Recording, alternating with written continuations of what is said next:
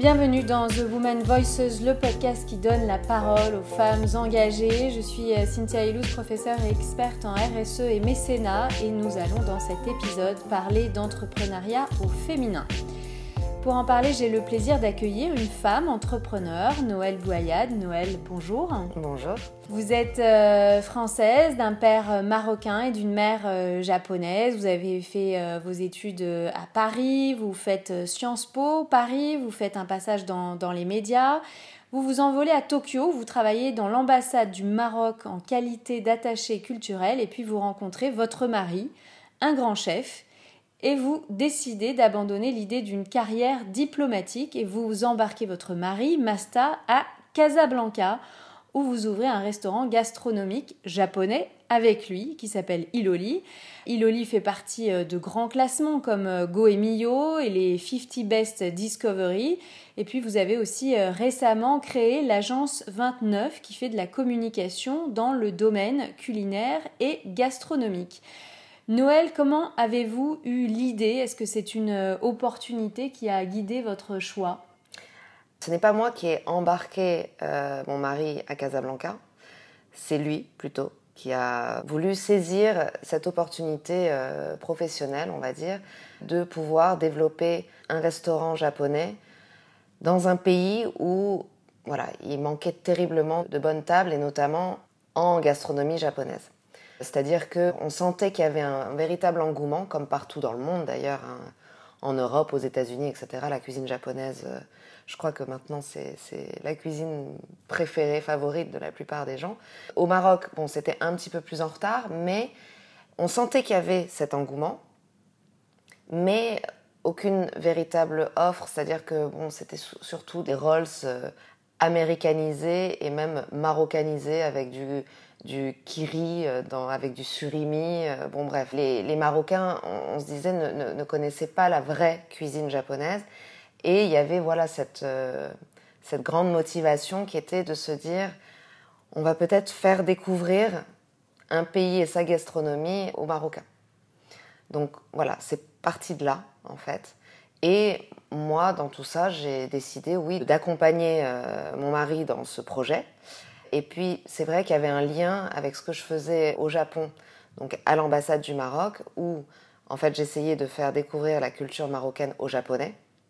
Ben là, via la restauration, via ce restaurant, l'idée était que je fasse découvrir le Japon aux Marocains.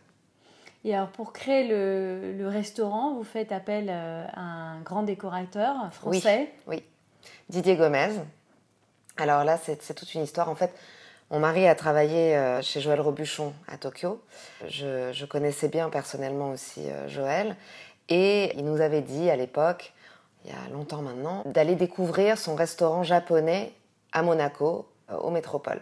Quand on s'est installé à Casablanca, on a fait ce petit tour à Monaco pour justement découvrir le fameux restaurant Le Yoshi. Et là, on tombe amoureux de la décoration. On se dit, c'est formidable le travail qui a été fait parce que c'était pas trop japonais, ça rentrait pas dans les clichés. Mais en même temps, donc il y avait cette touche contemporaine tout en étant euh, voilà japonisant. On a adoré. Et le jour du coup, on a, enfin, on a trouvé euh, le local pour notre restaurant, on s'est dit on veut cet architecte. Donc euh, j'ai fait mes recherches et j'ai contacté Didier Gomez qui a gentiment accepté le projet. Et aujourd'hui, Iloli est un restaurant gastronomique euh, reconnu, je l'ai dit tout à l'heure. Euh, vous jouez aussi un rôle euh, en externe, vous allez vers d'autres chefs. Je crois que vous travaillez aussi sur des collaborations, notamment en France. Effectivement.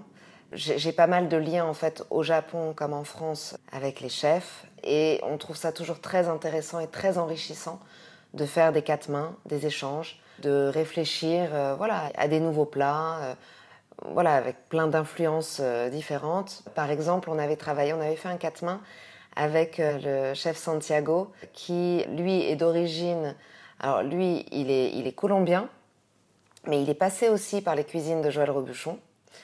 Et il avait à l'époque un restaurant euh, qui, voilà, c'était de, la, gastronomie française, mais avec aussi beaucoup de touches colombiennes, etc. Et notre quatre mains qui s'est passé à Casablanca, donc au Maroc, à mêler du coup la culture culinaire de plusieurs pays, euh, le Japon, la Colombie, la France, qui était la, base commune, on va dire, et tout ça au Maroc. Et tous ces échanges sont très très enrichissants. Donc on continue de, développer euh, ce genre de collaboration. On avait fait aussi euh, l'an dernier, juste avant la crise, un partenariat avec Sanjo, qui est un restaurant de ramen à Paris et là, on a vraiment eu l'échange aussi bien à Casablanca qu'en France.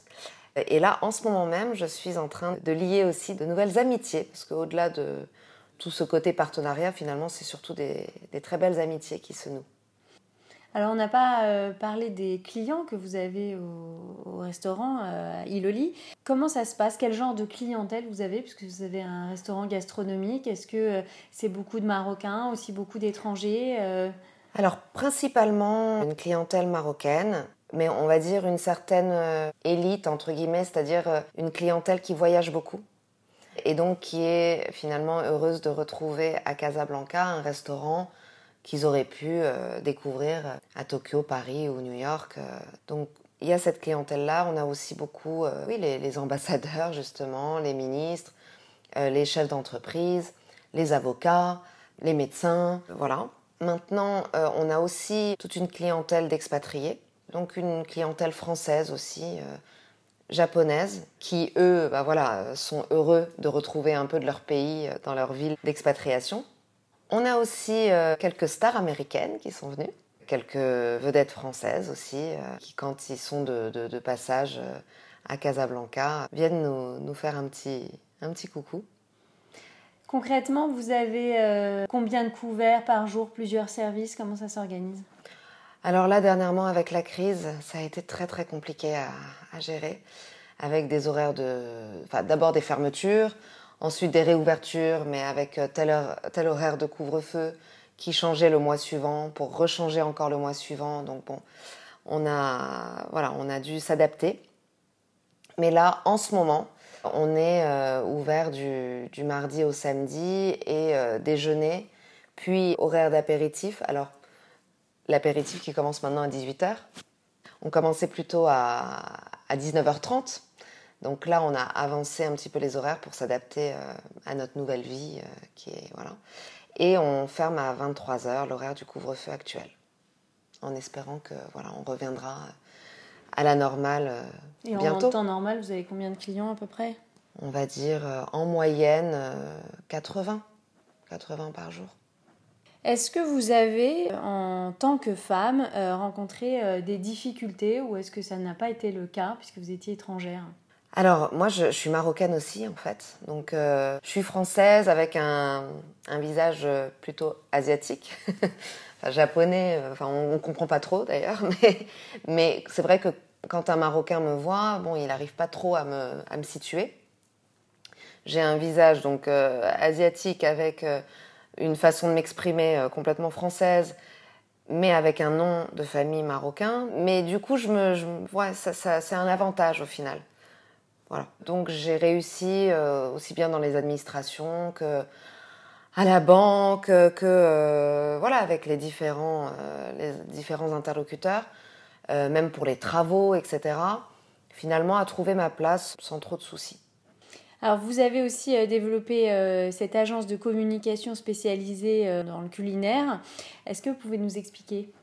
Oui, en fait, j'ai créé cette structure une petite structure hein, pour l'instant, que j'espère pouvoir développer plus tard, parce que euh, j'étais en lien avec euh, bah, l'ancien ambassadeur de France euh, au Japon, qui a été aussi ambassadeur de France au Maroc, Philippe Faure, et qui a été à une époque aussi propriétaire de, Goemio, et qui a décidé, il y a six ans maintenant je pense, de fonder un, nouveau genre de, de guide culinaire de guide gastronomique et aussi pour se démarquer euh, bah, du Michelin, etc., qui fonctionne surtout sur un système euh, voilà, d'inspecteurs. Et là, en fait, ce nouveau guide qui s'appelle La Liste, en fait, compile tout un tas de critiques, de guides, de commentaires euh, online sur Google, Facebook, TripAdvisor, etc. Donc, en fait, on introduit aussi les avis des euh, consommateurs lambda et non pas que des professionnels. Mais ça mêle aussi bah, tous les, les, avis, euh, non pas des guides papier, mais des, critiques culinaires, comme voilà, les médias en fait. Donc, et il y a un algorithme qui permet de classer tout ça et qui sort une note en fait pour chaque restaurant dans le monde entier et qui a créé du coup un top 1000 mondial. Voilà. Mais avec aussi d'autres catégories comme les tables d'exception et euh, les food gems, c'est-à-dire les endroits, euh, les petits euh, bistrots, etc., qui ne sont pas forcément voilà, des étoilés, qui ne sont pas forcément luxueux, mais qui proposent une cuisine absolument incroyable. Et, et cela aussi, la liste a, eu envie de les mettre en valeur. Et en fait, ce qui s'est passé, c'est que voilà, je me suis intéressée à tout ça et pendant une année, je, je, me suis occupée un petit peu de leurs réseaux sociaux, de leur communication, voilà, sur Instagram, etc.